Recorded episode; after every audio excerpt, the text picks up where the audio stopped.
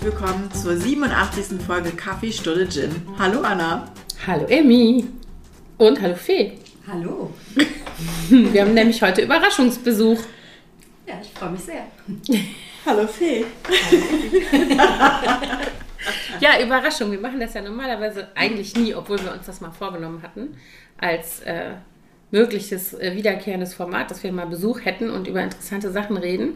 Und jetzt haben wir die Gelegenheit genutzt, dass unsere liebe Freundin Fee mit uns ähm, zusammen ist an einem Ort. Das ist eine Tisch. Premiere, oder? Das ist eine Premiere. Also wir hatten ja schon mal Gäste, aber nur Zugeschaltet. zugeschaltet.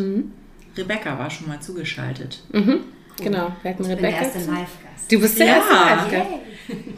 Wir freuen uns. Ich freue mich Voll aufregend. Voll aufregend. Super spontan. Wieso trinken wir eigentlich Wasser und nicht Shampoos? Ja, ich Ja, glaube, das Gin. ist besser.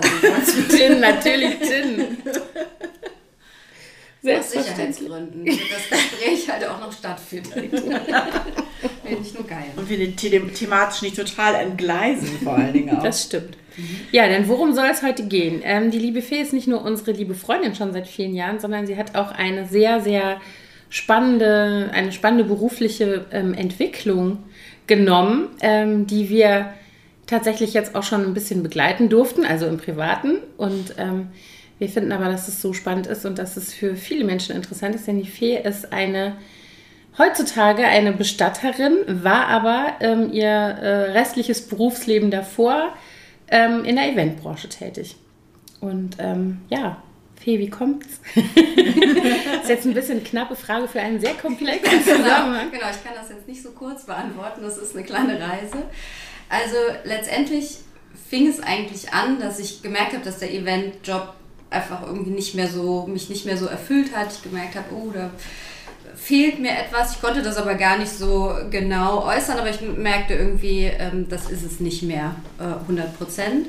Und dann habe ich eigentlich fürs Ehrenamt die Qualifizierung zur Trauerbegleiterin spezialisiert auf Kinder und Jugendliche gemacht. Und äh, schon zu Beginn dieser Qualifizierung, die über ein ganzes Jahr ging, sehr aufwendig war, auch ähm, mit einer Hausarbeit und ähm, Intervisionsaufgaben und ähnlichem, habe ich schon in der ersten Woche gemerkt, wow, irgendwie in dem Thema bin ich richtig. Ähm, und das liegt auch daran, dass äh, ich mich schon vorher eigentlich äh, ausführlich privat mit dem Thema beschäftigt habe. Durch den Tod meines Vaters habe ich angefangen, ähm, echt mich mit meiner eigenen Trauer natürlich auseinanderzusetzen. Habe dann angefangen, Bücher zu lesen, Podcasts zu hören, einfach so, wie man das halt so macht mit Themen, die einen interessieren. Und eben darüber habe ich gedacht, ah, im Ehrenamt kann ich mich da vielleicht irgendwie engagieren und habe einfach gemerkt, wow, das ist irgendwie so ein sinnvoller Bereich, da würde ich gerne mehr machen. Und irgendwann war es wirklich so, dass bei mir im Kopf so ein Schalter umgelegt war, dass ich gedacht habe, ja, eigentlich ist der Bestatterjob genau die Mischung aus dem neuen Thema, das ich durch diese Trauerbegleiterqualifizierung gefunden habe und eigentlich auch meinem alten Job, weil natürlich auch eine Bestattung im weitesten Sinne eine Veranstaltung ist, wenn man das jetzt, das klingt jetzt so platt, aber natürlich gibt es ganz viele organisatorische Teile Natürlich, und ähm, ja. das äh, habe ich dann irgendwie gedacht, okay, das könnte was für mich sein, aber natürlich habe ich auch gedacht, okay, wer weiß, ob es das wirklich ist, weil zum Bestatterjob natürlich auch noch ganz viele andere Dinge gehören. In allererster Linie natürlich auch das, der Umgang mit verstorbenen Menschen. Und ähm, das wusste ich natürlich nicht so genau, ob ich ähm, verstorbene Menschen sehen, verstorbene Menschen berühren, all diese Dinge, die dazugehören, ob ich das wirklich kann. Auch dieser Umgang, ähm, dieser ständige Umgang mit trauernden Menschen, weil ich sag mal, wenn man sonst im normalen Leben, sag ich mal, hat man immer mal wieder Berührung mit jemandem, aber natürlich nicht so ständig. Und äh, daraufhin habe ich mir dann gedacht, okay, das musst du mal ausprobieren. Und habe mich dann tatsächlich bei einem Bestatter beworben. Und äh, da äh, ging es dann tatsächlich los, die Reise. War das, war das, waren die da offen sofort, weil du ja aus einem ganz anderen Bereich kamst oder wie war das? Ja, also ich äh, habe mir tatsächlich, weil ich eben vorher schon so viele Bücher gelesen hatte und ähm, äh, Podcasts gehört, habe ich auch tatsächlich mir einen ganz speziellen Bestatter ausgesucht ähm, in Bergisch Gladbach, der einfach schon in, also eine, eine besondere Philosophie ähm, vertritt und verfolgt. Also ähm, das ist ein Familienunternehmen und da habe ich gedacht, wenn ich das irgendwo ausprobieren will, dann dort. Weil ich wusste, dass die einfach ähm, einen sehr menschlichen, sehr persönlichen Ansatz haben, der mir eben wichtig ist. Und äh, daraufhin habe ich eben auch nur diese eine Bewerbung geschrieben und ähm, dort ist es tatsächlich so, dass ganz viele Quereinsteiger dort, Ach so, äh, dort okay. ankommen. Also es ist nicht so, dass die nur, ähm, ich sag mal, äh, ausgebildete Bestatter äh, anstellen, sondern Mhm. eigentlich tatsächlich sogar Interesse daran haben, dass Menschen mit, an, mit Lebenserfahrung vielleicht auch aus anderen Bereichen dort ankommen. Und äh, ja, ich habe diese eine Bewerbung geschrieben und ähm, dann haben die mich auch tatsächlich direkt eingestellt. Und da ging dann die Reise los und das war auch direkt schon in der ersten Woche ähm, ging es da direkt voll los. Also ich habe wirklich in der ersten Woche gleich äh, Verstorbene mit versorgt und äh, das war für mich aber gut, weil ich da dann direkt merken konnte, kann ich das oder kann ich das nicht? Ja. Weil ähm, das äh, war natürlich so die größte Frage daran. Ne? Also ich sag mal, irgendwie ähm, organisieren und mit Friedhöfen in Kontakt treten oder sowas. Davor hatte ich natürlich gar, also keine Hemmung, aber äh, es gab ja dann doch eben einfach andere Themen. Ich dachte, okay, das muss man mal ausprobieren. Und das hat aber ähm, tatsächlich für mich gut funktioniert und auch irgendwie, ähm, da ist ja auch nicht immer alles schön, ja, das ist auch einfach manchmal schwierig und trotzdem habe ich gemerkt, ähm, dass das für mich einfach eine sehr erfüllende Arbeit ist und äh, so, so ging es los. Ich kann mich gut daran erinnern, als du am Anfang da warst, dass du gesagt hast, wie kaputt du warst abends. Also wie du sozusagen, ähm, obwohl du aus einer Branche kamst, du hast, seit ich dich kenne, du hast immer viel gearbeitet. Bei dir waren immer irgendwie viele Tabs offen und viele auch so Stresssituationen, an die ich mich gut erinnern kann aus deinem Event. Ähm, muss man vielleicht auch nochmal sagen, die Fee war selbstständig mit einer Agentur, mit MitarbeiterInnen und hat da wirklich ein doch Große durchaus großes? Rad gedreht, Ja. wollte ich gerade sagen. Berlin. Also rein so vom Pensum her ähm, warst du ja einiges gewöhnt und trotzdem war das so, dass du da, weiß nicht, äh, ich kann mich nicht mehr genau erinnern, welcher Zeitraum das war, aber du, also am Anfang, äh, dass du gesagt hast, ich bin abends umgefallen, ich könnte mit dem Kopf auf dem Tisch einschlafen. Ja, also das war auch ganz extrem. Also ich, äh, weil ich mir das eben auch ähm, das unterschätzt habe. Ich habe halt natürlich so, wie ich halt immer gearbeitet habe, ne? Ich bin da voll reingegangen und dann ähm, haben, ich, bin ich teilweise abends am Tisch eingeschlafen. Also wir haben so ein Sofa am Tisch und das ist natürlich auch so ein bisschen verführerisch. Dann sitzt man da so gemütlich und dann bin ich da einfach eingeschlafen, weil ich so, äh, also weil doch diese emotionale ähm, Anstrengung, die da auch dahinter steckt, ähm, auch unterschätzt habe, ehrlicherweise an manchen Stellen. Ne? Und ähm, das musste ich auch einfach lernen, dass in diesem Job die Stundenanzahl nicht ausschlaggebend ist. Das war sicherlich im Event anders. Da hat man halt mal drei Tage durchgepowert, dann hat man wenig geschlafen und so weiter. Das war auch anstrengend und natürlich auch manchmal äh, aufregend, aber das ist halt eine ganz andere Anspannung, weil gerade im Gespräch mit den Angehörigen, man muss 100% da sein. Man hat teilweise da sechs Leute am Tisch. Und die sind sich ja auch nicht immer alle grün. Das muss man ja auch ganz klar sagen. Die sind nicht alle so, dass die kommen und sagen, ja, alles klar, wir wussten schon, was die Oma möchte und das ist, haben wir jetzt hier schon irgendwie äh, besprochen und so weiter, sondern teilweise entstehen da Streitsituationen und alles. Und äh, da muss man einfach wirklich gucken, hört man alle, kommt vielleicht auch jemand nicht zu Wort, muss ich da vielleicht auch gucken, dass ich diesen Menschen auch einbinde, weil der vielleicht sonst untergeht in so einer Ja. Gruppe. Es kann- gibt ja immer vielleicht dominantere und weniger dominante Geschwister und äh, dass man da dann auch guckt, sind denn eigentlich alle mit dem, was jetzt hier eigentlich besprochen wird, auch fein oder mm, fehlt einfach vielleicht irgendwo nachher äh, jemandem etwas und äh, das musste ich lernen. Das musste ich auch lernen. Ich habe dann am Anfang auch noch nebenher Trauerbegleitung für Kinder und Jugendliche gemacht. Also auch wieder sowas. Ich gedacht, ja klar, gut. Ne? mach Das ich noch ja- was. Genau. Ja, sicher. Ich bin ja jetzt auch Traubegleiterin und ähm, da habe ich gemerkt zum Beispiel, das geht nicht. Also ich kann nicht diesen Job tagsüber machen und dann noch am Abend oder am Wochenende Kinder oder Jugendliche begleiten. Das geht nicht. Da habe ich einfach, da musste ich dann für mich entscheiden, was ist der richtige Weg. Und äh, natürlich betreue ich auch als Bestatterin, sind ja Kinder Klar. und Jugendliche als Angehörige dabei. Das heißt, diese Fähigkeiten kann ich da alle einbringen, aber ich habe es halt eben nicht noch als zusätzlich, also dieses Ehrenamt funktioniert dann halt nicht mehr. Ja. das ist zu viel.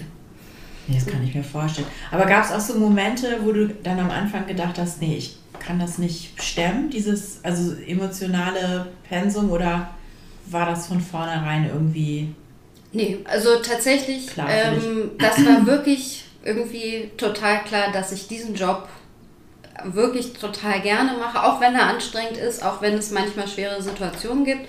Und ich muss aber natürlich sagen, es gibt schon auch Situationen, wo ich ganz klar gucken muss, äh, und das muss, glaube ich, jeder Bestatter gucken, kann ich genau diese Familie jetzt begleiten.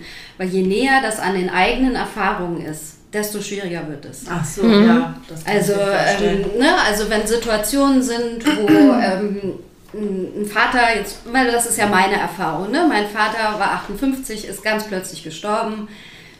Je ähnlicher die Situation ist, und das hatte ich zum Beispiel einmal, da kam eine Familie und da war der Sohn, der war auch gerade 30, der kam und äh, der Vater war auch vom Typ her, glaube ich, ein ähnlicher Hans Dampf in allen Gassen wie mein Vater. Und das war für mich schon, also es war eine Herausforderung. Ich war ganz eng mit der Familie und es war wirklich auch schön. Aber es war auch eine sehr, sehr große Beerdigung und ähm, da stand ich und das sehe ich auch als meine Aufgabe. Ich stand hinter der Ehefrau, die komplette, auch, also die haben dann wirklich auch am Grab gestanden und jedem die Hand gegeben. Mhm. Und ich stand mit ihrer Handtasche hinter ihr als ihr Backup. Die wusste einfach, ich bin da. Mhm. Und so sehe ich mich da auch, aber das war schon auch äh, eine Herausforderung. Also ja. so nah bist du dann auch wirklich bei der Veranstaltung dabei. Das ja. heißt, du organisierst es nicht und ziehst dich dann zurück Nein. und lässt die Trauergemeinde machen, sondern du bist Nein, wirklich an vorderster Front quasi. Ja. Oder also, in zweiter Reihe. Genau, dabei. also ich bin, sagen wir mal so, ich bin so da, wie die Familie das möchte. Mhm. Ne? Also das ist für mich ja wichtig zu sagen, ich mache das so, wie das für euch gut ist. Und ähm, aber in der Regel ist man halt schon sehr nah dran und dabei. Und ähm, das kann ja bei der Urne sein, dass ich auch die Urne trage, dass ich die Urne senke. Ähm, Ach so, okay. Genau, also das gehört auch zu meinen Aufgaben. Nicht immer, es gibt auch ganz viele Familien, die das selber machen möchten. Und dazu ermutige ich natürlich auch total. Alles, was sie selber machen möchten, bin ich total glücklich, weil ich immer denke, alles, was dazu beiträgt, dass sie begreifen, die Situation begreifen und damit umgehen lernen, hilft. Aber ansonsten bin ich halt da. Ich bin ich bin alles. Ich bin halt der Taschenträger, ich bin äh, mhm. der Taschentuchreicher, äh, alles. Mhm. Der Wegweiser, der Leuchtturm sozusagen. Ja. Manchmal auch einfach nur ein Coach, der quasi Fragen stellt, um die Leute auf ihrem Weg, dass sie ihren Weg finden ne, in diesem Prozess. Also quasi in der Vorbereitung von einer Trauerfeier. Erzähl doch mal, was war so die ungewöhnlichste, also was heißt ungewöhnlich, ne? Du sagst ja immer, deine Philosophie ist ja eher so, es gibt eigentlich kein falsches Trauern und es gibt mhm. auch keine falschen ähm, Rituale oder Abschiedsrituale, Abschieds, äh, äh, weiß ich nicht, wie, wie man das auch immer begehen möchte. Aber wenn du jetzt sagen würdest, oder wenn wir jetzt davon ausgehen, dass die meisten Menschen ja denken, ähm, Trauerfeier, Kirche, Friedhof, Pfarrer, Grab, mhm Leichenschmaus. So, das mhm. ist ja so der Klassiker. Was würdest du sagen, ist das, was du bisher erlebt hast, was am weitesten davon entfernt war, was du schon begleitet hast? Hm, also ich sag mal, eine meiner Lieblingsgeschichten, ähm, einfach weil sie wirklich auch so den, den Prozess so schön zeigt, ist ähm, eine Frau, die, also ich, ich frage immer zu Beginn immer die Angehörigen, ob sie mir was über ihren Verstorbenen, ihre Verstorbenen erzählen möchten, weil ich habe im Zweifel, ich habe einen Namen, mhm. ich habe wahrscheinlich auch die Person gesehen, aber natürlich auch nur die Verstorbenen. Ne? Mhm. Und dann sage ich immer, ich habe kein Bild, ich habe, ne, erzählen Sie mir doch was. Und die ähm, Witwe, das war eben ihr Mann, der Verstorbene, die sagt, ich habe überhaupt keine Kapazitäten, Ihnen irgendwas zu erzählen. Und dann haben wir, ähm, und dadurch ist es für mich natürlich auch viel schwieriger, jemanden irgendwo, also begleiten kann ich natürlich schon, aber es ist natürlich viel schwieriger, die zu inspirieren oder vielleicht auch manchmal Ideen reinzugeben, wenn ich gar nichts weiß. Und dann sprachen wir eigentlich über eine Trauerfeier auf dem Friedhof. Ich sag mal das Klassische, ne? das hatten die im Kopf und darüber sprachen wir dann halt auch. Und irgendwann fiel das Wort Fußball. Mhm. Und dann sagte ich so, hat jemand Fußball gespielt? Und dann sagte sie, äh, nee, hatte Fußball, ich hab, war, war Fußballfan, habe ich gefragt. Und dann sagt sie, ja, der war Fan, aber der hat vor allem Fußball gespielt, da und da im Verein. Und dann habe ich gesagt, naja, wäre es denn vielleicht eine Option, die Feier dort zu machen, auf dem Fußballplatz? Und dann sagte die Frau, ja, wie geht das denn? Und ich so, naja, gut, wir müssen mal den Verein fragen, aber warum denn nicht? Und ähm, das war total schön, weil das bei der Witwe den Schalter umgelegt hat, dass die gemerkt hat, ach, wir können was, also ich kann auch selber was tun. Die hat daraufhin ähm, angefangen, die Urne selber zu gestalten, hat dann wirklich ganz liebevoll alle Hobbys ihre, ihres Mannes auf dieser Urne verewigt. Und wir haben dann die Trauerfeier im Mittelkreis auf diesem Fußballplatz gemacht, haben, ähm, haben Kölsche und also Karnevalsmusik auch gespielt, weil er halt eben auch ein Karnevalsjack war. Mhm. Das kam dann eben auch raus ähm, hatten Bänke darum und es war schon ganz interessant, weil die Menschen mit einer ganz anderen Stimmung auf diesen Friedhof kamen. Ne, das war halt nicht so eine oh, steife, gehen, traurige, eine traurige Trauerhalle, ja. sondern es war halt, ja, wir gehen jetzt mal am Fußballplatz und jetzt lassen wir uns mal überraschen, was hier so mhm. passiert. Und danach sind wir zum Grab gefahren und auch da gab es dann statt Blütenblättern Konfetti. Mhm. Und hatten einen ganz großen Korb cool. mit Konfetti und es war einfach ähm, ja, es war halt so, wie es zu dem Verstorbenen und auch zu der Ehefrau vor allem passte. Ne? Das war für die beide also so, dass sie gesagt hat, das ist genau der richtige Abschied. Und das war total schön. Das ist halt so ein Beispiel. Und mhm. es geht gar nicht darum, mir geht es nicht grundsätzlich darum, Feiern irgendwie äh, irgendwo hin zu verlegen, nur um irgendwas anders zu machen. Und es muss jetzt auch nicht statt Ave Maria ACDC sein, aber es kann. Also es ja. geht einfach darum zu sagen, ihr habt Möglichkeiten. Es persönlich zu gestalten und die Menschen dahin einfach zu bringen. Und deswegen ist es manchmal eher so ein Coaching, ne? dass man so ja. ne? durch, durch, die richtigen Fragen und ähm, Inspiration und so die Leute da einfach überhaupt wieder das Blickfeld öffnet, dass ich etwas auch tun kann. Und ähm, ja, viele merken auch durch das selber tun, dass sie halt einfach irgendwo, dass ihnen das hilft. Ja, und das ist auch was mit den, ne, dass es nicht darum geht, eine Konvention zu erfüllen oder irgendeine Erwartung zu entsprechen, sondern tatsächlich was zu gestalten, was mit, dem, mit der verstorbenen Person am besten zusammenpasst, aber was natürlich vor allen Dingen auch den Hinterbliebenen richtig erscheint und womit sie irgendwie gut leben können. Was ist der beste Abschied so, ne? Absolut. Also ähm, das ist halt auch einfach das, was ich immer sage. Ne? Ich meine, da ist, das ist dieser letzte, also es sind natürlich ganz viele Abschiede, aber dieser Moment, der bleibt halt für immer im Kopf. Mhm. Und deswegen ist es schon auch in Ordnung, sich damit auseinanderzusetzen, was ist denn da gut für uns und da vielleicht auch eben nochmal zwei, drei Runden zu drehen, sich eben Zeit zu nehmen, weil das ist eigentlich das, was ich am allermeisten mache, ist mir Zeit nehmen. Den Leuten Zeit geben, auch und manche brauchen halt irgendwie zwei, drei Termine, Mhm. Manche brauchen auch einfach mehr Begleitung. Ähm, ob, egal, ob das ist, dass man mitgeht auf den Friedhof und ein Grab auswählt, das gibt es eben auch, dass die sagen, boah, ich weiß nicht, also ich hatte zum Beispiel eine Familie, da waren vier Geschwister, ganz unterschiedliche Geschwister und ich habe schon gemerkt, okay, die, die wussten zwar, welcher Friedhof es sein sollte, aber ich habe gemerkt, irgendwie, puh, da ist ganz schön mhm. viel Energie, unterschiedliche Energien. Da habe ich gedacht, okay, also da, fahre ich sicherheitshalber mit und dann habe ich, ne, dann kann ich halt auch so ein bisschen immer moderieren und sagen so, ach ja, ne, manchmal ist es einfach dann auch mal so einen neuen Gedanken zuzulassen, ja, was, manchmal ist es so die Frage, wie ist der Weg, äh, wie ist es für die Mutter, kann die da noch hinlaufen? Mhm. Das sind manchmal Kleinigkeiten, das ist gar nicht so ein Hexenwerk. Ja, vor allen Dingen auch Kleinigkeiten, an die man ja nicht denkt, wenn man selber betroffen ist. Absolut. Und in der Regel hat man ja nicht jemanden dabei, der nicht betroffen ist mhm. und der dann da mal drauf guckt und sagt, habt ihr daran mal gedacht oder ja, so. Ne? Ja. ja, ich meine, du hast ja die Erfahrung auch und die sind wahrscheinlich emotional so mhm. überwältigt von dieser Situation, haben sich auch noch nie darüber Gedanken gemacht, oft. Ja, ja. in der Regel nicht. Ne? Also, ja, genau. Ja, und so ist das zum Beispiel auch mit, wenn, wenn trauernde Kinder dabei sind, dann sind da ja auch Eltern, die trauern. Mhm. Und wenn die sich selber noch nicht viel mit dem Thema auseinandergesetzt haben, dann sind die im Zweifel auch mit ihren Kindern da noch nicht so wahnsinnig viel im Gespräch gewesen. Und dann bin ich halt auch oft so ein Anker, auch für die Kinder, mhm. weil die merken, mit mir können sie halt normal darüber sprechen. Ich beantworte ihnen ihre Fragen, natürlich immer so, wie sie es halt gerade brauchen. Also ich versuche auch, natürlich, man sagt nicht mehr, als sie wissen wollen, aber das, was sie wissen wollen, erkläre ich ihnen halt in der Sprache, die sie verstehen.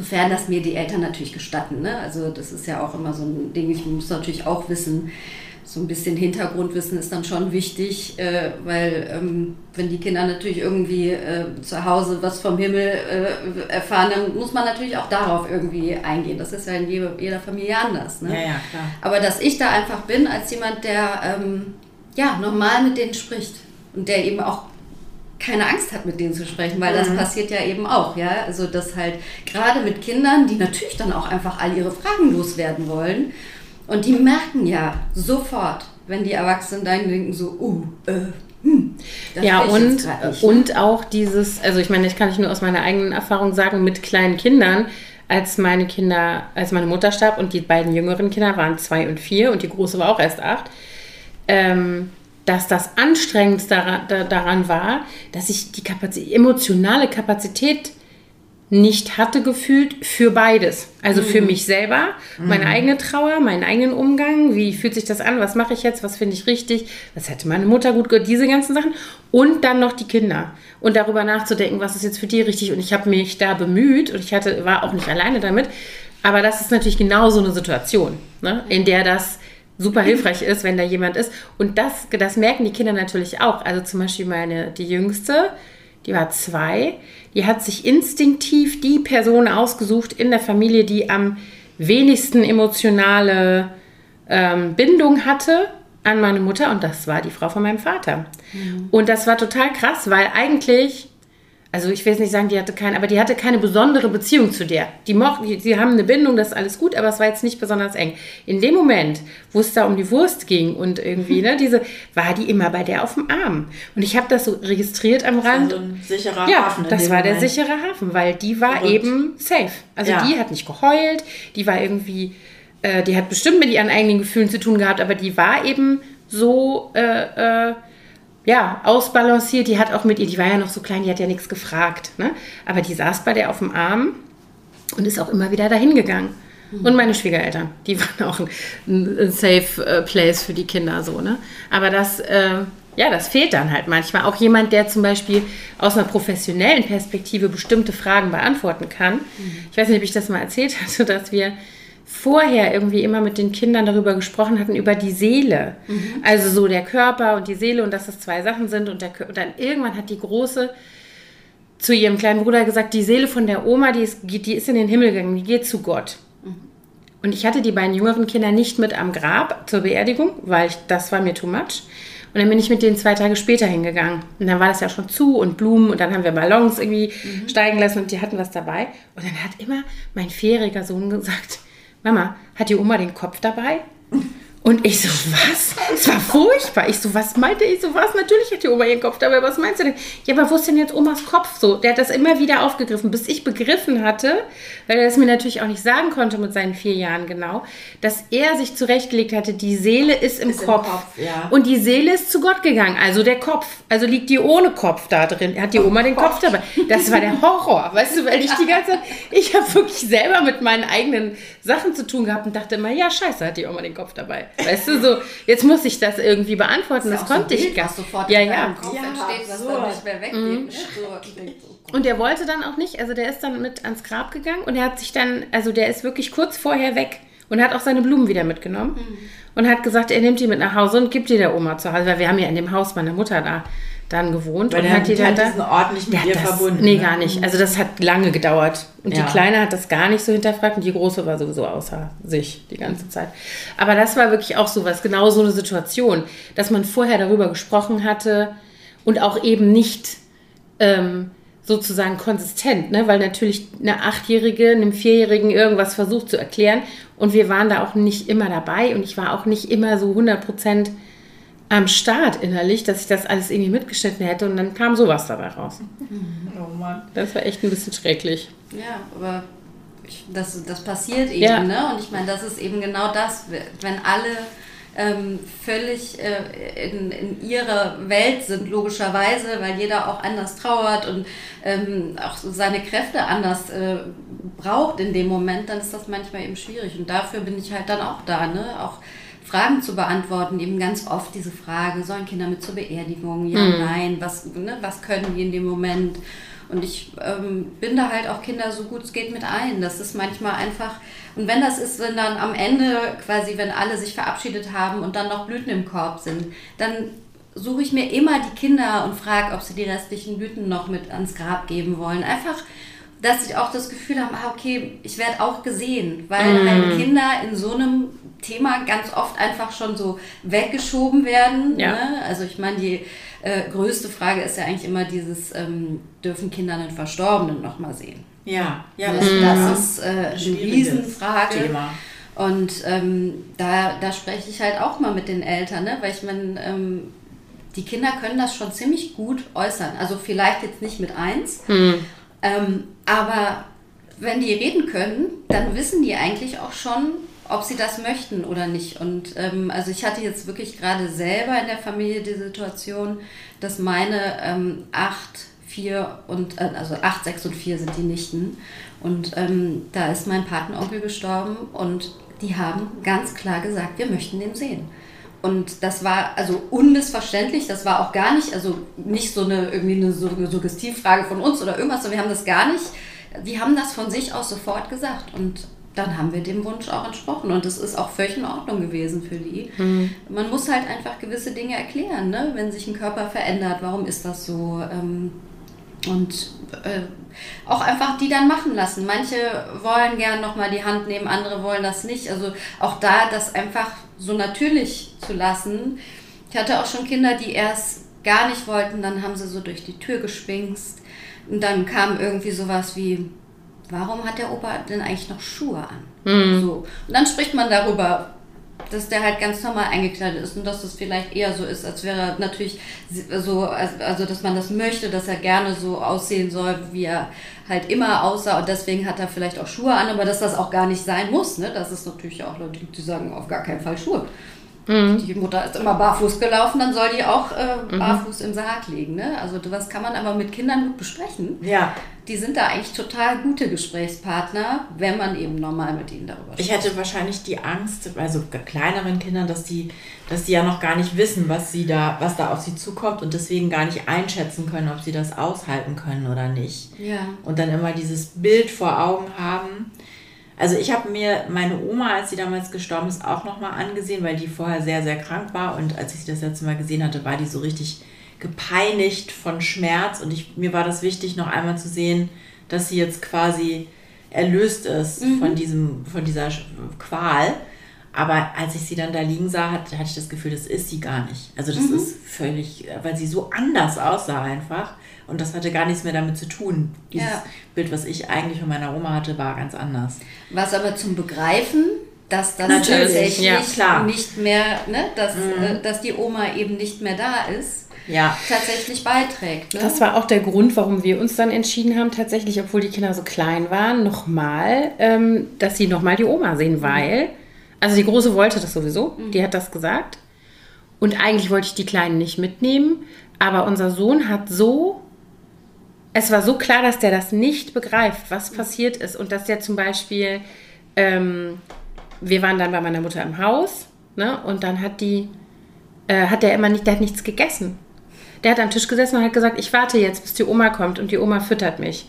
Und ich habe gedacht, ich werde irre so. Also, und das ging über, ich weiß nicht mehr, zwei, drei Tage oder so. Ich habe keine, keine Erinnerung an die Zeitabläufe äh, äh, irgendwie. Und dann haben wir irgendwann uns überlegt, habe ich gesagt, ich gesagt, der muss das sehen, der versteht das nicht, der weiß nicht, was tot ist. So dieses, also, und genau das, was du gerade sagst, dieses Veränderte, ne, das ist jetzt nicht nur irgendein Zustand, der auch wieder zum Beispiel äh, ähm, aufgelöst werden kann oder sowas. Das ist ja auch was, was die Kinder verstehen müssen. Und dann haben wir uns entschieden, wir nehmen die mit. Und dann hatte meine Schwester vorher die hatte meine Mutter umgezogen, die hat gesagt, die sieht überhaupt nicht schlimm aus. Also es gibt nichts, wo man sagen muss, das ist jetzt irgendwie eine Zumutung, das zu sehen für die Kinder. Das war so ja, meine. In dem Fall würde man das ja wahrscheinlich. Genau. Also so wenn jetzt, was weiß ich, ich möchte mir das gar nicht vorstellen, Gewaltverbrechen, sonst was. Ja, weiß ich jetzt nicht Unfälle. Aber ähm, dann haben wir eben auch, äh, da sind wir dann alle zusammengegangen und hatten meine Schwiegereltern, die waren vor der Tür als Backup sodass wir eben wussten, wenn die Kinder das jetzt nicht aushalten oder wenn die weg wollen, dann sind die da und übernehmen so. Und ähm, Dann war das auch wieder so eine Situation, wo die Kleine dann zu äh, der Frau von meinem Vater auf den Arm geflüchtet ist. Die Kinder hatten irgendwie Garten, äh, von meiner Mutter mitgebracht, die sie dann auf den Sarg gelegt haben. Die Große hat einen Brief geschrieben, den sie in den Sarg gelegt hat. Also so Sachen haben wir dann noch gemacht. Und das war trotzdem schrecklich mit Heulerei und so. Das war furchtbar. Und die Kleine hat eine Feder in den Sarg gelegt. Ach so, die hatte ja immer die hatte einen Feder, die hatte einen So. Federfetisch, genau. Und hat immer damit genuckelt. Die hat Daumen genuckelt und sich mit so, so bunte Genau, ich Bastelfedern. Das hat sie noch gemacht, als wir uns kennenlernen. Hat sie lange noch. Vor zehn Jahren. Genau. Und dann hat sie hat dann so eine Feder so in den Sarg und ähm, und ich glaube, die haben sie auch alle nochmal angefasst. Ich weiß es nicht mehr genau. Genau, doch, weil nämlich äh, ähm, jemand dann eins von den Kindern gesagt hat, die ist so kalt. Warum ist denn die Oma so kalt und so, ne? Und dann sind die aber auch, also dann haben meine Schwiegereltern die dann auch irgendwann, wir waren dann irgendwie noch einen Moment alleine drin ohne Kinder. Aber das war auch so was, wo ich froh war, dass wir das gemacht haben, weil obwohl das natürlich irgendwie furchtbar war, aber es ist ja sowieso furchtbar. Also weißt du, du kannst, das wird ja nicht weniger furchtbar, wenn du da versuchst, äh, irgendwas zu, weiß ich jetzt auch nicht, zu kaschieren. Und damit meine ich nicht, dass man nicht die Sa Sachen leichter machen sollte für die Kinder oder zu versuchen, Dinge zu erklären, aber eben es zu verschweigen oder sozusagen, das ist besser, wenn du das nicht siehst, dann machen die sich sonst was für den Kopf. Hinterher, wie Ja. wäre das gewesen, wenn? Warum durfte ich nicht dahin? Was war denn so schlimm an der? Wie sah die denn aus? ja, und so genau. weiter. Die haben ja ein Elefantenhirn. Das, äh, das Genau. merken die sich 100 Jahre. Da Ja. sagen die immer noch, ich dürfte damals Ganz nicht zu der genau, Oma. ganz genau. Das ist wissen so. die dann einfach noch. Und ich finde schon, dass es natürlich, es ist ja auch ein Unterschied, ob so eine, ähm, also so ein Abschied irgendwo in einer kalten Friedhofskapelle, wo schon einfach das Ambiente so ist, dass du denkst, ja, also hier äh, ist einfach so ungemütlich, möchte ich sowieso nicht sein, dann ist das auch ein anderes Empfinden, als wenn du sagst, das ist ein schöner Raum, da brennen Kerzen, da ist vielleicht auch Musik, das kann man ja alles, das sind ja Dinge, ähm, die also bei vielen Bestattern eben total schön gemacht werden und dafür ist ja auch nur mal der Bestatter oder die Bestatterin da, dass die sagt, ich habe sie gesehen oder ihn, ich kann, ne, das äh, ist alles in Ordnung so, ne? Ja. Also ähm, und natürlich kann man trotzdem Reaktionen nicht ähm, Vorhersehen, ja. vorhersehen und trotzdem, wenn die das so ganz klar äußern, dann ist das so, also finde ich das schon mal ein sehr klares Zeichen und ähm, wie gesagt, ja, es ist so, wie du sagst, ne? da, also an der Situation, ähm, Mhm. die, die bleibt, ne? Und ähm, wenn diese Frage im Raum steht und die sonst immer sagen, ja, du hast mir, also, ne, du hast mir das damals nicht erlaubt. Das, das Ja, und, äh, und das, was ich auch meinte, ist tatsächlich, dass eine kindliche Fantasie darüber, was ist hinter dieser Tür, was, wie sieht jetzt die Oma oder der Opa oder wer auch immer das ist aus, da in diesem Sarg oder was auch immer, das ist im Zweifel viel, viel wilder als sozusagen die Realität. Ne? Ist Also es das glaube ich. uns Erwachsenen. Muss Ja, man natürlich, Ja, ganz ja, ehrlich sagen, das bleibt einfach gleich, dass wir uns die Gedanken, die wir machen, sind oft schlimmer als das, was es dann tatsächlich Mhm. ist. Ne? Und ähm, ja, deswegen, also dieses Gespräch finde ich einfach immer wichtig, sich darüber dann auch einfach auszutauschen. Und ich sage, es gibt aber natürlich auch, abhängig vom Alter, Situationen, wo die Kinder, die sehen das, die gehen raus und dann kommen die nach Hause und sagen, wann kommt die Oma denn eigentlich und macht, äh, backt Waffeln. Einfach weil die das Konzept Endlichkeit noch gar nicht können. Also äh, in keinem Kontext. Ja. Ähm, und das, das bleibt natürlich. Und das muss man natürlich aber als Eltern auch wissen, damit man dann nicht ausflippt und sagt, aber wir Ja. waren doch gerade da, du hast es doch gerade gesehen, sondern da muss man das behutsam eben nochmal erklären. sagen. Und das, das Ja. kann dann sein. Es gibt auch das sogenannte magische Denken, ist so ein, so ein ähm, Alter, wo die Kinder einfach der Meinung sind, sie können durch ihre äh, Willenskraft und durch ihre, ne, können sie halt auch jemanden oder Dinge oder so auch wieder herbeiwünschen, ne? Ja. Mhm. Und Und dann das denken kann, die, wenn ich jetzt besonders lieb bin oder wenn ich jetzt hier Ja. eben die, den Brokkoli aufesse, dann klappt das schon so, ne? Aber das kann natürlich auch in, zum Beispiel im Trauerprozess was total Hilfreiches sein, weil ich hatte, also ist ja immer nur meine eigene kleine äh, statistisch irrelevante Erfahrung, aber ich hatte zum Beispiel dieses vierjährige Kind, unser Sohn, der eben mit der Oma dann immer weiter geredet hat. Also so, dass ich ins Zimmer kam und der hat gespielt und ich habe gesagt, kommst du mit runter, wir wollen was essen. Und dann hat er gesagt, ich muss noch kurz fertig spielen mit der Oma. Und hat dann gesagt, tschüss Oma und hat auch so, und ich fand das teilweise gruselig, weil der sich so benommen hat, als wäre die wirklich da. Und ähm, Die Kleine hatte das auch. Also die hatte so, was weiß ich, kann ich mich an eine Situation erinnern, ich bin mit ihr an der Hand die Treppe runtergegangen und dann guckt man ja bei uns im ersten Stock im Flur auf den Balkon. Mhm. Raus aus dem Flur, aus dem, dem, Fenster und da ist ja nichts. Also du siehst ja nur die, das andere Haus gegenüber. Und da siehst du ja auch kein, also keine Straße, keine, kein Verkehr, nichts, keine Leute. Und dann guckt sie, bleibt stehen zu dem Fenster und winkt. Und ich so, hä, guck da so raus, weil ich dachte, vielleicht ist der Nachbar auf dem Balkon gegenüber oder so. Und ich sage, was, wer ist denn da? Und dann guckt sie mich an und sagt, na, deine Mutter. Und ich so, deine Mutter. okay, gut, äh, krass. Hm. Okay, also so, und das war, das war irgendwie für die Kinder, glaube ich, also für die beiden Kleinen total ähm, hilfreich. Also so dieses, die haben auch darüber geredet, also ne, so, die haben sich dazu geäußert, sage ich mal. Und für die Große war das super schlimm, weil das hat nicht mehr funktioniert. Die war mhm. acht, einhalb und hat dann immer, keine Ahnung, wenn wir dann so Gespräche hatten und haben dann, und die war dann, äh, die ist ja richtig, die war auch so sauer, die ist auch so mhm. ausgeflippt und hat rumgeschrien und so. Und dann habe ich irgendwie, hat, glaube ich, mein Mann irgendwann gesagt, dass er gesagt hat, die Oma ist immer da, die ist immer, das, ne, und dann, die, die ist um uns und was man halt so sagt. Und dann ist sie richtig ausgeflippt und hat gesagt, wenn ich davon irgendwas merken würde, ich merke nichts davon, die ist weg, so, ne? Und die war auch richtig sauer auf ihre Geschwister, weil die das mit diesem magischen Denken, was du gerade gesagt hast, für die war das die haben das anders irgendwie verarbeitet und konnten anders damit umgehen. Und das war ihr schon verschlossen, mhm. weil sie da schon so raus war aus ja. dieser. Und das war super schwer. Und auch so, dass wir dann, die hat dann solche Ängste entwickelt auch, dass uns was passiert. Und dann haben wir immer gesagt, uns passiert nichts. Dann hat sie auch so getobt und hat immer gesagt, das kannst du mir überhaupt nicht versprechen. So, ne? Also es war wirklich. Woher willst du das wissen? Genau. Ja, also das war, das war echt ein großer Unterschied, so was das Alter angeht. Und da ist natürlich vier, war da relativ dankbar mhm. als Alter in ja. dem ja, ja Wahnsinn. Ne? Aber da, da, weil gerade wenn du das natürlich alles unter einem Dach hast, ist das mhm. natürlich wirklich auch eine Herausforderung. Ne? Also, das ist schon Wahnsinn. Mhm. Aber sag mal, Fee, du hast dich ja dann, um nochmal deinen Werdegang jetzt weiter mhm. zu erzählen, hast du dich ja dazu entschieden, dich selbstständig zu machen. Und ähm, erzähl mal, wie war das dann?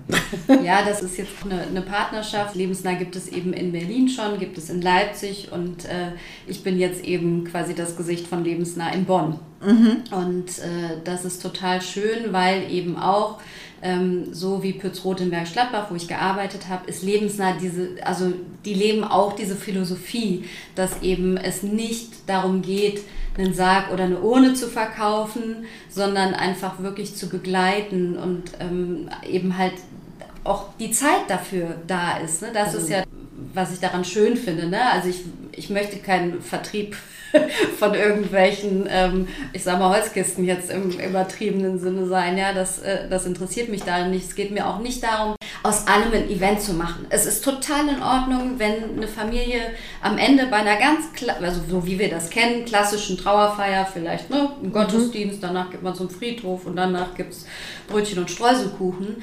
Völlig in Ordnung. Das hat nichts damit zu tun, das einfach generell anders zu machen, aber erstmal zu sagen, ja, es ist alles offen. Und wenn dann auch zum Beispiel Menschen, die kommen und sagen, jetzt brauchen wir erstmal einen Pfarrer, mhm. dann sage ich halt, ja, wir brauchen den, wenn ihnen das gut tut, wenn sie ähm, in der Kirche sind und sie das Gefühl haben, das ist der, der perfekte Abschied, dann ähm, klar. Mhm. Dann suchen wir jetzt äh, gemeinsam einen Pfarrer, wenn sie den nicht eh schon kennen, so, ne? Aber ähm, halt dieses einfach, ich brauche das ja jetzt, weil einfach die Menschen sich sehr wenig damit auseinandersetzen und ich halt als Bestatterin total viel Macht hätte, das zu steuern. Ne? Mhm. Also ich könnte ja auch einfach sagen, ja, was halt, wenn es vielleicht einfach wäre und sagen, ja, dann brauchen wir zum Pfarrer und dann hätten, damit wäre ja auch schon alles mhm. geritzt. Ich sag mal, ein Pfarrer, dann man in der Regel auch noch eine Kirche dazu.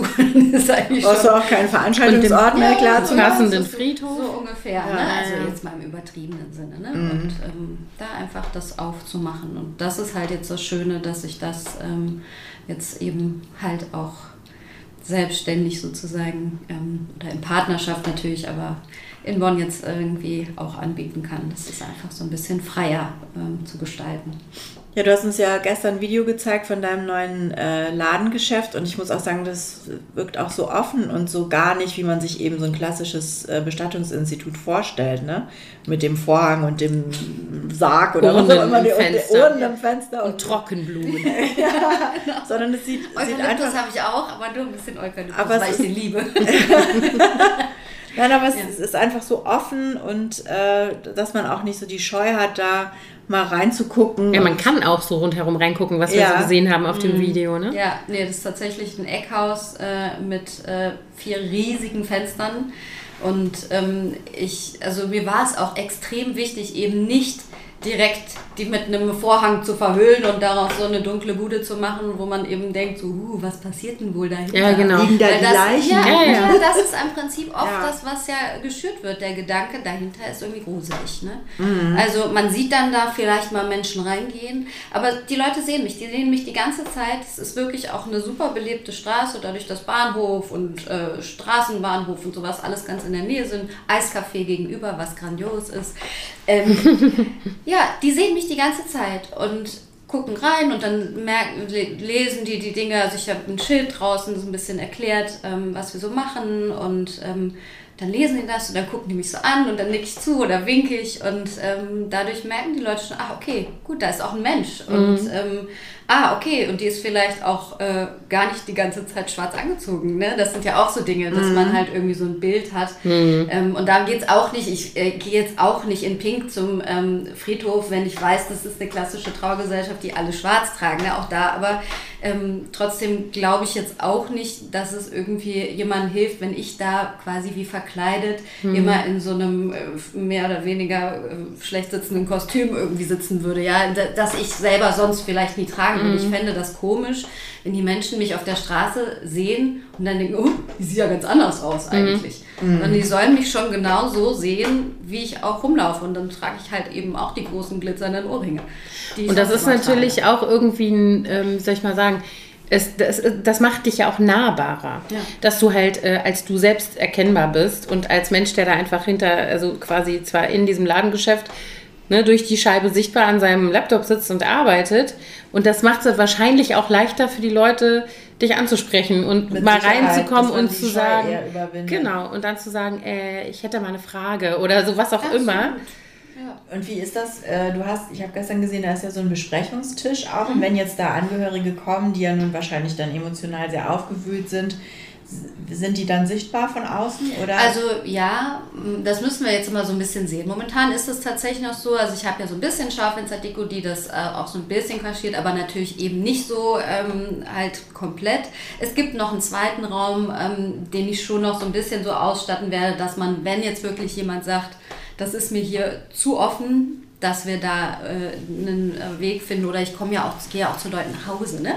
Also so, wenn ja, die. Familien, ähm, das kommt ja auch immer drauf an, so, ne, wie sich das ergibt.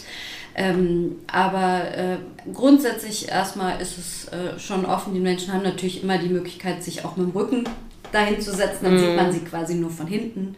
Ähm, das, äh, und also man muss halt schon auch sagen, die Leute müssen ja schon extrem stehen bleiben und so den Blick nochmal an der ja Deko keiner. vorbei so fokussieren, wenn da jemand sitzt. Also das, ähm, das habe ich jetzt tatsächlich noch nicht so erlebt. Ne? Also ich merke, dass die halt die, die, die, die Dinge angucken, die so im Schaufenster, auch Fotos und sowas, das, aber dass die dann jetzt, glaube ich, da so richtig starren, müssen wir sehen. Aber Ich weiß es nicht, es gibt immer solche, die sagen, "Ah, ich habe die Frau Schmitz gesehen, die saß da bei der Bestatterin drin. Was ist da los? ja, das kann halt immer passieren und ähm, ja, Frau Schmitz. Ja, Frau Schmitz.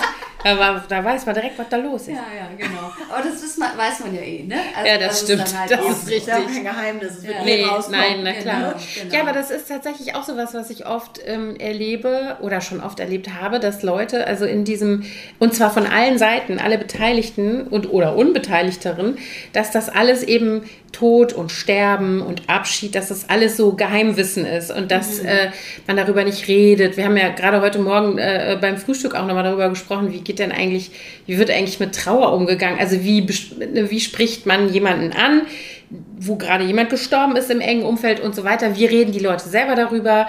Was sind da so die Konventionen? Und ich finde das ganz schwierig, weil ich glaube, dass da wirklich viel, viel gesellschaftlich gesehen falsch läuft und das genau natürlich äh, dieses, wir machen einen Vorhang davor und ähm, das trägt halt dazu bei, dass das so Tabuthemen sind, äh, ja. wo dann keiner eigentlich so richtig weiß, hm, sag ich was, sag ich nichts, äh, äh was sage ich, wie, ne? Und das, das, das betrifft ja alles, also jegliche Form der Kommunikation in so einem, in so einem Fall, ne? Ja, ja, absolut. Total. Und ich, genau das, aus der Ecke möchte ich es halt rausbringen. Also und ich muss wirklich sagen, dass so Trauerkultur und wahrscheinlich dann auch Bestatterkultur in dem Kontext wirklich schwierig ist in, unserem, in unserer Gesellschaft. So, ne? Wenn ich so darüber nachdenke, ich hatte gerade erst, ich glaube, das hatte ich dir erzählt, letztes Jahr im Frühling ist eine Tante von mir verstorben und dann haben die da auf der Eifel auf dem Dorf, also klassische Beerdigung, das wollte mein Onkel auch so haben, auf dem Friedhof im Dorf und so weiter. Das ist, war auch wichtig für ihn. Und dann sind wir da angekommen, ich mit meinen zwei Tanten und meinem Cousin, um zu dieser Beerdigung zu kommen. Und dann sind wir zu der Kirche, weil wir unsere Blumen abstellen wollten schon mal. Und da stand schon die Urne und so, das war schon alles parat. Und dann steht da dieser Bestatter und sagt zu uns, äh, ja, schönen guten Tag, äh, ich brauche da noch jemand, der das Kruzifix trägt.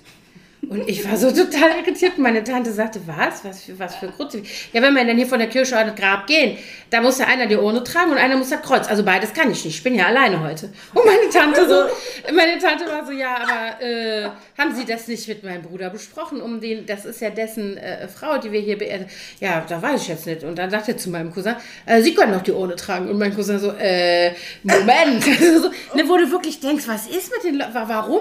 Und das war dann tatsächlich, also ich meine, es hat sich dann alles gelöst und so, aber das hat dann meine Tante und mein Cousin, die haben das dann mehr oder weniger auch kommuniziert.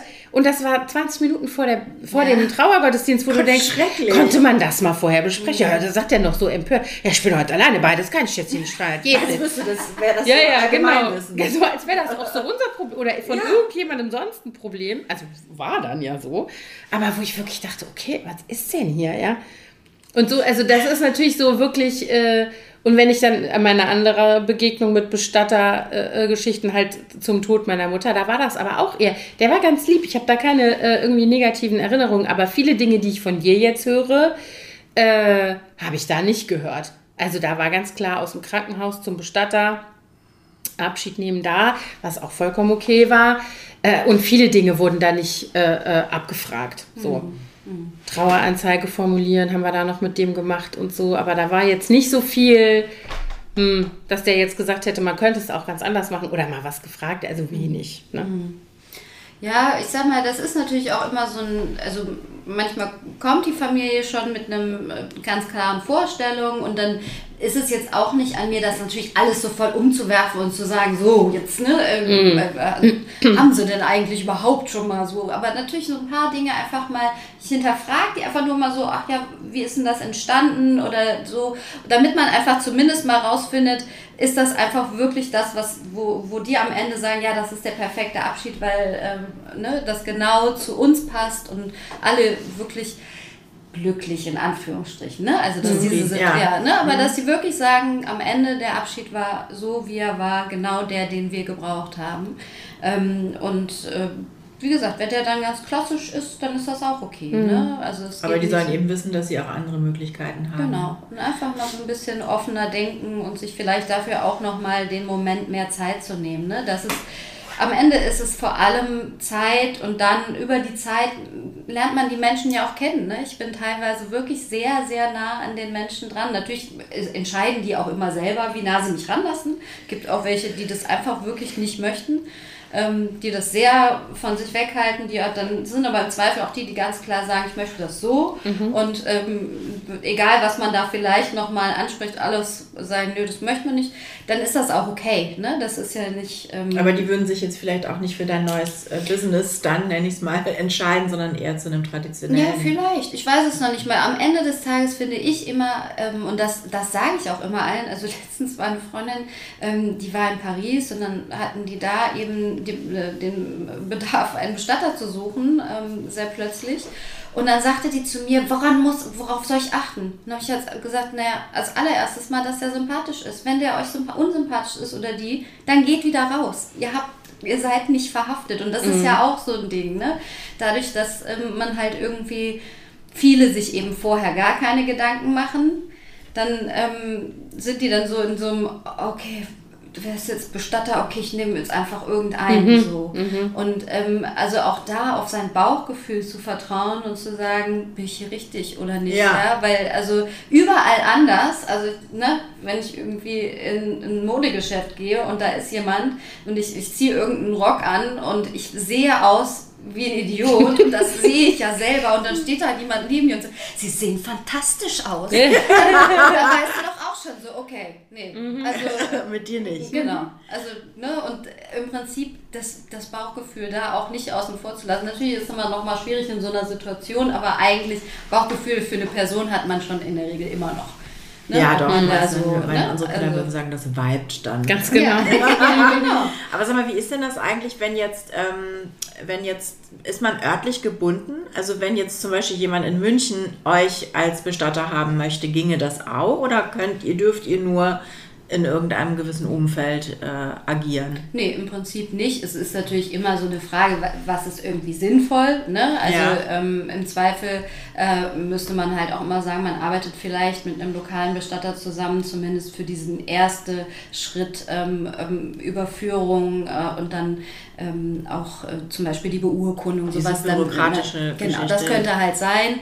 Kommt ja auch immer drauf an. Ist es eine Feuerbestattung? Ist es äh, eine Erdbestattung? Weil ich sag mal, oft ist es dann so, wenn jetzt beispielsweise jemand in München versterben würde, ähm, soll aber äh, in einem Friedwald irgendwo äh, in Köln beerdigt werden, dann weiß, dann ist es halt eine Urne. Mhm. Und dann kann man natürlich, je nachdem, wie auch diese Abschiedssituation nochmal sein soll, kann man sonst ja auch einfach die Urne dann irgendwann überführen. Ne? Mhm. Also, dass man dann halt sagt, okay, dann kommt die Urne zu uns und dann machen wir eben die Feier. So. Ja, okay, und verstehe. Da, da gibt es schon alle Varianten wir überführen ja auch ins Ausland. Ne? Also das mhm. gibt es ja auch, dass Menschen hier versterben und dann sagen, aber ich will in meiner griechischen Heimat mhm. soll, soll, derjenige beigesetzt werden. Und dann haben die meistens schon dann da einen Bestatter vor Ort nochmal, ne, der dann eben genau in, in, Griechenland die Feier macht. Aber dann kümmern wir uns halt um alles, ähm, dass eben der sagt, dann beispielsweise überführt ja. wird. Spannend auf jeden Fall. Sag mal, und kommen eigentlich auch Leute zu euch, die sozusagen, also keine Ahnung, du hast einen äh, tödlich erkrankten Angehörigen, wo klar ist, das geht dem Ende zu, dass Leute sich sozusagen schon vor dem Ableben der Person an euch wenden. Also würdet ihr dann aber, ihr, ihr seid dann sozusagen trotzdem erst im Einsatz ab dem Moment des Todes. Also alles, was vorher ist, wäre dann Hospizarbeit zum Beispiel. Ja, ja, also es ist tatsächlich so, dass teilweise selber die Personen kommen. Also ich habe mhm. schon äh, Menschen beerdigt, die ich vorher kennengelernt habe, die mir vorher ihre Wünsche auch mitgeteilt haben. Das kommt ja auch immer darauf an, haben die Familie oder nicht. Mhm. Weil es gibt ja auch Menschen, die einfach keine Familie haben und die gerne dann sicher gehen wollen, dass dann nicht irgendwie, oder sagen wir mal, weit entfernte Familie, ne? Und mhm. ähm, nee, das ist tatsächlich, also das, wir nennen das halt Vorsorge, dass man halt sagt, okay, kann man Wünsche oder auch einfach erstmal alle Fragen stellen. Ne? Das ist ja genau das, äh, was, was geht denn eigentlich alles? Ja. Das kann man halt auch so äh, ja, zu jedem Zeitpunkt machen. Ähm, und ich sag mal, ich mache natürlich jetzt nicht. Ähm, weiß ich nicht, ein Jahr lang dann mhm. in dem Sinne die Trauerbegleitung. Mhm. Das nicht. Ne? Mhm. Also ich bin natürlich Ansprechpartnerin für alle Fragen und äh, äh, wenn dann irgendwie auch manchmal ist das dann so, dann überlegen die was, dann ändert sich dann nochmal was. Ich schreibe das dann halt einfach mal auf, dass man halt mal weiß, ah, okay, was ist denn da eigentlich besprochen worden, so, aber ähm, ich habe jetzt in dem Sinne nicht natürlich so eine Dauerbegleitung, mhm. äh, wie das ein Hospiz dann mhm. natürlich macht. Ne? Also, Und wenn jetzt jemand einen konkreten Plan für seine eigene Beerdigung aufstellt, wird das dann irgendwie beim Notar hinterlegt oder woher wissen dann die Angehörigen, wenn er das jetzt nicht erzählt, dass da jetzt so eine Vorsorge mit, mit euch gemacht wurde. Ja, also das ist natürlich äh, in der Verantwortung der jeweiligen Person auch immer sinnvoll, dann halt irgendwo einen Ordner zu hinterlegen, mit, sowieso mit allen Dokumenten. Ne? Ich sag mal, mhm. das ist ja das äh, auch oft die größte Herausforderung, dass ich dann, wenn jemand verstirbt, sage, so, wir brauchen jetzt irgendwie äh, den Personalausweis, wenn derjenige nicht verheiratet war, brauchen wir die Geburtsurkunde im Original. Wenn verheiratet, brauchen wir die Eheurkunde. Ähm, das sind schon dann oft die Herausforderungen, dass sie sagen, oh, jetzt müssen wir erstmal gucken, wo ist denn das Stammbuch? Oder, Mhm. ne, das Ich wollte gerade sagen, den. Personalausweis findet man wahrscheinlich relativ einfach im Portemonnaie. Ja, ja, Aber aber, das auch Stammbuch? das ist bei manchen Menschen, wenn die halt schon älter sind, Ja, ja, dann klar. ist so ein Personalausweis, hat der keine Relevanz mehr gehabt. Mhm. Also, sag mal, der ist jetzt auch, und ohne den geht es am ehesten, aber wenn man halt so gar keine Dokumente Mhm. hat, dann wird es halt irgendwann auch schwierig. Ne? Dann ist das auch immer so ein bisschen so eine Miss Marple-Aktion, wenn die dann auch manchmal wissen die einfach gar nichts. Ja, dann war halt irgendwie, die Schwester war irgendwann mal verheiratet mit irgendwem, äh, den kennen sie aber den Namen gar nicht, haben sie gar nicht am Schirm, wie der noch hieß. ähm, Die wissen nicht, wo die, wo die Hochzeit war, wo die Scheidung war und dann Ach, es das nicht. ist dann nämlich schwierig, dann an irgendwelche Dokumente zu kommen. Ne? Aber äh, genau, aber am besten ist das natürlich schon und das äh, erklären wir den äh, Menschen natürlich schon auch, dass es sinnvoll ist, solche Dinge irgendwo so zentral zu deponieren, dass sie dann halt auch gefunden werden. Ne? Also, ähm, Und erlebt ihr das, dass Leute zum Beispiel Vorkehrungen treffen für ihre eigene Beerdigung ja, und sagen zum Beispiel, ich möchte verbrannt werden oder was auch immer und dann kommen die Angehörigen und sagen, ne, machen wir nicht, finden wir doof. Kommt das vor? Ah Ja, bestimmt, oder? Es ist schon eher der Fall, dass die Menschen sich ein Bein ausreißen, um irgendwelche Wünsche zu erfüllen, auch wenn es ihnen vielleicht gar nicht selber so gut tut. Das ist eher so äh, die Schwierigkeit, finde ich, ähm, dass, dass sie halt, also dass dieser Wunsch, dem zu entsprechen, groß ist. Aber klar, das gibt es natürlich auch immer mal, dass dann halt irgendwie, wenn das eben nicht irgendwo so festgelegt wurde, dann Hm. Sich darüber hinweggesetzt wird Ja. sozusagen, ja. Aber klar, also ich sag mal, in den allermeisten Fällen habe ich Menschen da, die aus großer Liebe ähm, einen, schönen Abschied gestalten wollen und ähm, sich eben ein Bein ausreißen, eher also wollen und irgendwie gucken, dass das eben möglichst alles äh, perfekt ist, wie auch immer das also ne, äh, dann, Ja. dann sein soll. So. mhm. Nee, das ist schon die, der, der weit größere Fall und das ist auch schön. Ich finde, wir müssten eigentlich noch eine zweite Folge machen und müssen äh, da weiterreden, wo wir jetzt aufhören müssen, nämlich ähm, mit dem, was dann kommt. Ne? Das ist ja wie nach einer Hochzeit. Also das ist der Höhepunkt sozusagen und danach geht das Eheleben eigentlich los. Und wie wir alle als drei durchaus trauererfahrene Menschen wissen, ist das ja mit der Beerdigung nicht getan. Eigentlich müssten wir noch eine Folge über Trauer machen. Ja. Und dann müssten wir die. Fee eigentlich nochmal einladen. Total gerne. Die nehmen wir jetzt dann gleich im Anschluss auf. ja, genau. Oh Gott. Ja, wir müssen das machen. Wie, wir könnten so eine, ne, wenn wir jetzt unseren Podcast richtig gut vermarkten würden, dann würden wir es machen wie Kurt Krömer, der dann sagt, jetzt kommt die Deluxe-Variante. Es kommt die Ah, Deluxe-Variante. Da gibt es ja immer. aber 200 Euro. Ganz genau. Es gibt ja diese, bei denen gibt es ja diese, also das, den regulären Podcast und dann gibt es immer noch Deluxe für die Abonnenten. Ach, Das war Und so quasi macht das der früher noch Ja. die Vinyl äh, Ganz genau. Bei den Vinyl. irgendwelchen äh, Genau. Fee Deluxe machen wir. oh Gott. Oh, oh Gott, oh Gott. Ja, aber vielen lieben Dank, dass du uns das mal so ausführlich erzählt hast. Ich finde das ja Total wirklich gerne. total spannend, muss ich Ja, sagen. und so ein wichtiges Thema, was so wenig äh, im Fokus ist, ne? finde ich, der Aufmerksamkeit. Aber ich habe das Gefühl, es wird mehr, oder? Oder habe ich da irgendwie eine selektive Wahrnehmung? Ja, da bin ich mir ehrlich gesagt auch nicht so sicher. Also manchmal ähm, glaube ich auch mehr an die selektive Wahrnehmung. Ich glaube, es gibt halt wirklich diese zwei Lager. Es gibt die einen, die sich halt damit beschäftigen und auch öffnen dafür und es gibt immer noch die, die dieses Thema wirklich aus ihrem Leben raushalten, bis es nicht mehr geht. Also diese Aber das Ding ist ja, der Tag, an dem es nicht mehr geht, der kommt ja hundertprozentig. Ja, das ist halt das, was ich daran immer nicht verstehe. So dieses, Ja. dass man sich dagegen so sperrt. Absolut, absolut. Und ich höre das auch häufig, also bei meinen Eltern im Freundeskreis sind in den letzten Jahren viele gestorben, weil die nun mal leider in diesem Alter sind, so mit Mitte 70, äh, Ende 70. Und wie oft die gesagt haben, also die Trauerfeier war fürchterlich, die Rede war schlimm, das wurde dem gar nicht gerecht, der hätte das fürchterlich gefunden oder die. Und äh, das ist dann so schade, wenn man sowas hört, ne? Das regt mich auch wahnsinnig auf. Also das habe ich auch äh, schon erlebt. Also in dem Fall war das ein Pfarrer, der kein persönliches Wort gesagt hat. Keins. Der hat dann Ja. nur gesagt, sie kannten sie ja alle. Und das, Die wissen ja, wovon so, ich rede. genau. Und hat dann nur so seinen allgemeinen Teil und das waren dann irgendwie, ich weiß nicht, neuneinhalb Minuten. Das war bei dem übrigens auch so, wo der Bestatter schon so schräg war, da auf dem Eifeldorf. Das war auch so ein Pfarrer. Aber Der da, hat da kein Wort ich, über also die. wirklich, also ähm, ich, da steht man da und ist fassungslos.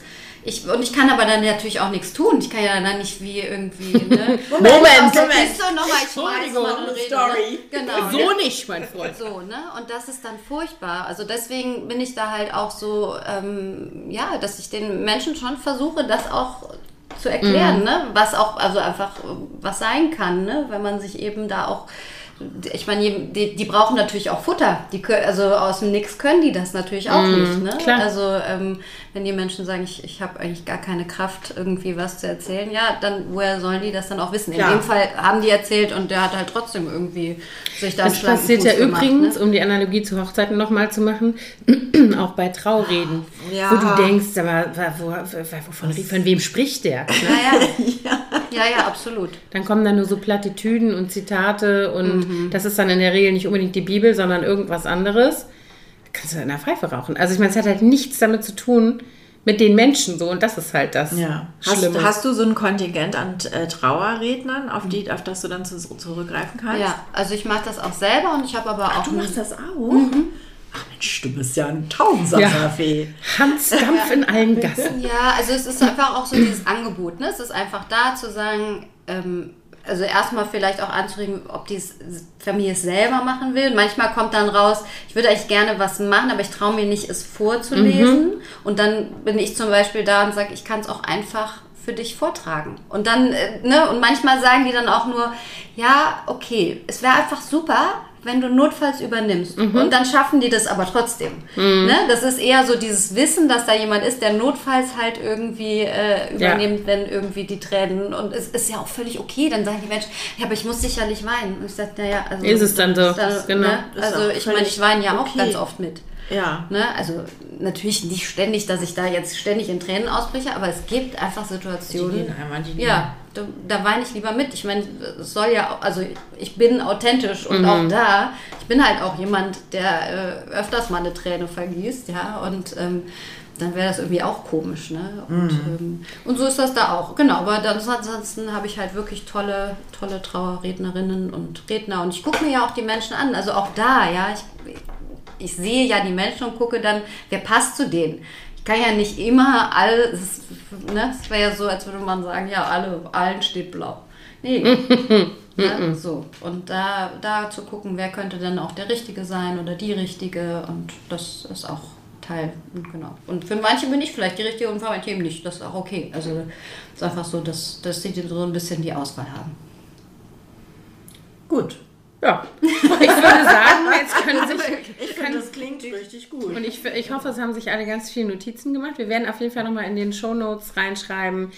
Ähm, wo Eure Webseite verlinken. eure Webseite Ah, verlinken und eure, genau, wo, wenn äh, irgendwas ist, wo findet ihr die Fee? Das machen wir dann Ja, auf jeden genau. Fall auch. Oder Erik, Oder David eben und Hannah. ganz genau in Leipzig, in. Berlin. Partner, genau. Genau, in, in Leipzig, in Berlin und in Bonn. Und ähm, es war super schön mit dir und äh, vielen, vielen Dank, dass du uns so viel erzählt hast. Ähm, wir lernen hier auf jeden Fall gerade alle ganz viel. Und ähm, ich bin froh, dass es Menschen gibt wie dich und mit dieser Philosophie in dem Bereich. Und nicht nur Leute, die sagen, Sternkreuze der. Ja, danke, dass ich dabei sein durfte. Das war eine schöne Überraschung. Ja, vielen lieben Dank fürs Zuhören und ähm, wir hoffen, dass ihr alle nicht so schnell einen Bestatter braucht. Das stimmt. Nein, auf keinen Fall. Genau. Aber falls. Aber falls falls. hätten wir dann halt Oder falls ihr einfach mal eine Frage habt. Das ist ja, Ja, Ganz genau. genau. Also dann, tschüss. Tschüss. Tschüss.